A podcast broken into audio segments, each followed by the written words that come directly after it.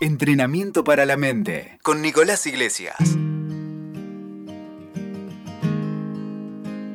¿Cómo estás? Soy Nico Iglesias. Esta es la primera de cinco prácticas que quiero proponerte a modo de guía o de ejercicios para enriquecer y transformar distintos aspectos de nuestra vida. En este primer audio quisiera que pensemos y reflexionemos sobre el sentido que le damos a aquello que hacemos todos los días. Independientemente de cuál sea tu profesión, tu trabajo o tu actividad, reflexionar un momento sobre la respuesta a la pregunta ¿por qué haces lo que haces? Y para empezar, déjame contarte una breve historia. Dice así, resulta que había un hombre que estaba observando muy sorprendido el comportamiento de tres albañiles en una obra en construcción. Los tres parecían realizar tareas muy similares. Picaban ladrillos y llevaban materiales de un lado para el otro. Sin embargo, la actitud corporal y el comportamiento de cada uno de ellos era muy distinto. Fue así que ante su sorpresa y curiosidad, esta persona decidió acercarse para conversar con los albañiles. Cuando se acercó al primero y le preguntó qué estaba haciendo, este, un poco malhumorado y de mala gana, le respondió, ¿No ves? Acá estoy todo el día como un esclavo picando ladrillos y llevando materiales de un lado para el otro por la poca plata que me dan. Siguiendo con su curiosidad, el hombre decidió acercarse al segundo albañil para preguntarle lo mismo, a lo que le respondió. Mira, acá estoy, ganándome el sustento diario para llevarle la comida a mi esposa y a mis hijos. La verdad es que no puedo quejarme porque calculo que la obra va a durar unos años, así que voy a tener trabajo por un buen tiempo. Tras despedirse del segundo albañil, el hombre se acercó al tercero, el cual ya a lo lejos parecía tener un estado de ánimo muy diferente al de sus compañeros. Se movía animado, cantando, al mismo tiempo que iba realizando sus tareas. Al preguntarle qué estaba haciendo, para su sorpresa y con una gran sonrisa en la cara, el tercer albañil le dijo, yo estoy colaborando en la educación de nuestros hijos. Estoy construyendo una escuela para que todos los chicos de este barrio tengan la oportunidad de educarse y así acceder a un mejor futuro para sus vidas. Una de las fuerzas más importantes que hace que todos los días nos levantemos de la cama para realizar las tareas y las actividades de nuestras vidas es el sentido que le damos a lo que hacemos. El sentido funciona como un imán que nos empuja hacia adelante. Es lo que nos motiva y nos engancha con aquello que hacemos todos los días. Pero, como la moraleja del cuento de los albañiles, el sentido que le damos a las cosas no es algo que viene dado va a depender únicamente de la conexión personal que nosotros le encontramos a aquello que hacemos. Por eso, una de las claves fundamentales para estar más motivados no es tanto cuál sea tu trabajo, tu profesión o la actividad que desarrolles, sino más bien cuán clara y fuerte es tu conexión con el sentido que para vos tiene eso que haces en la vida. Sería algo así como encontrar cuál es tu respuesta personal a la pregunta ¿por qué haces lo que haces? Porque el peligro que tenemos todos los días es que al pasar las semanas, los meses y los años, solemos entrar en una especie de piloto automático o de rutina que muchas veces nos hace olvidar la respuesta a esa pregunta y obviamente la conexión con el sentido.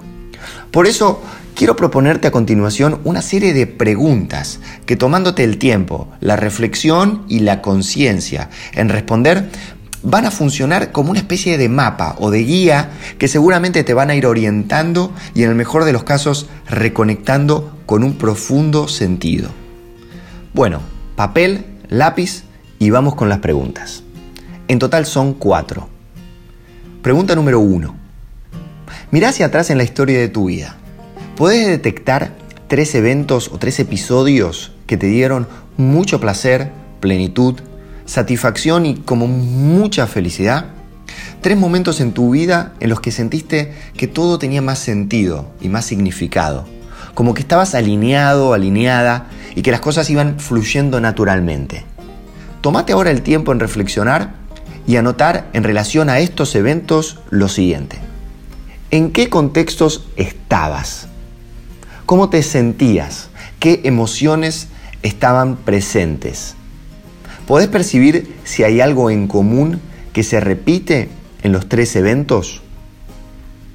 ¿Qué valores podés darte cuenta que estuvieron allí presentes? Con valores me refiero a cosas como la amistad, el sentido de pertenencia, la generosidad, la competitividad, etc. Segunda pregunta. ¿Cuáles son tus pasiones? ¿Qué cosas te hacen sentir vivo, viva, alegre? ¿Qué cosas te hacen vibrar? Pregunta número 3. ¿Cuál te gustaría que sea tu legado? ¿Qué te gustaría dejar en tu comunidad, en tu familia, en tu círculo de amigos, como marca de tu paso por esta vida? Cuarta y última pregunta. ¿Te animarías a hacer un ejercicio de consulta con cinco personas de tu entorno cercano? Se trata de mandarles por email a estas cinco personas que te conozcan bien y que vos sientas que estén abiertas a darte una respuesta sincera y honesta las siguientes preguntas. Pregunta número uno. ¿Cuáles crees vos que son mis talentos innatos? Aquello que hago de manera espontánea y sin esfuerzo. Pregunta número dos. ¿Qué cosas concretas crees que hago particularmente bien y que me diferencian al resto de las personas? ¿Qué me hace único, única? Y pregunta número tres. ¿Cuál crees vos que es mi esencia, mi vocación. Ahora bien, como si fueran dos cables que estamos intentando conectar entre sí, el ejercicio que te propongo es que veas si podés conectar algunas de estas cosas que tal vez empezaron a surgir después de responder a las preguntas con aquello que estés haciendo actualmente. Vas a tener que usar tu creatividad, tu ingenio y tu sentido de exploración. Pero el ejercicio que te propongo tiene que ver básicamente con intentar encontrar áreas de oportunidad para reconectar tus pasiones, tus talentos y los deseos personales que tenés con la actividad concreta que estés desarrollando actualmente. Volviendo al ejemplo de los albañiles, sería algo así como reconectar el deseo personal de colaborar en la educación de los niños y tu tarea cotidiana de picar ladrillos. Para terminar este audio, quisiera compartir con vos una reflexión personal que es la siguiente. Nuestro cerebro está desarrollado para hacernos sobrevivir, para automatizar tareas y rutinas y atravesar la vida esquivando peligros y asegurando nuestra subsistencia. No está hecho para hacernos vivir en plenitud y felicidad. Esa es nuestra responsabilidad personal.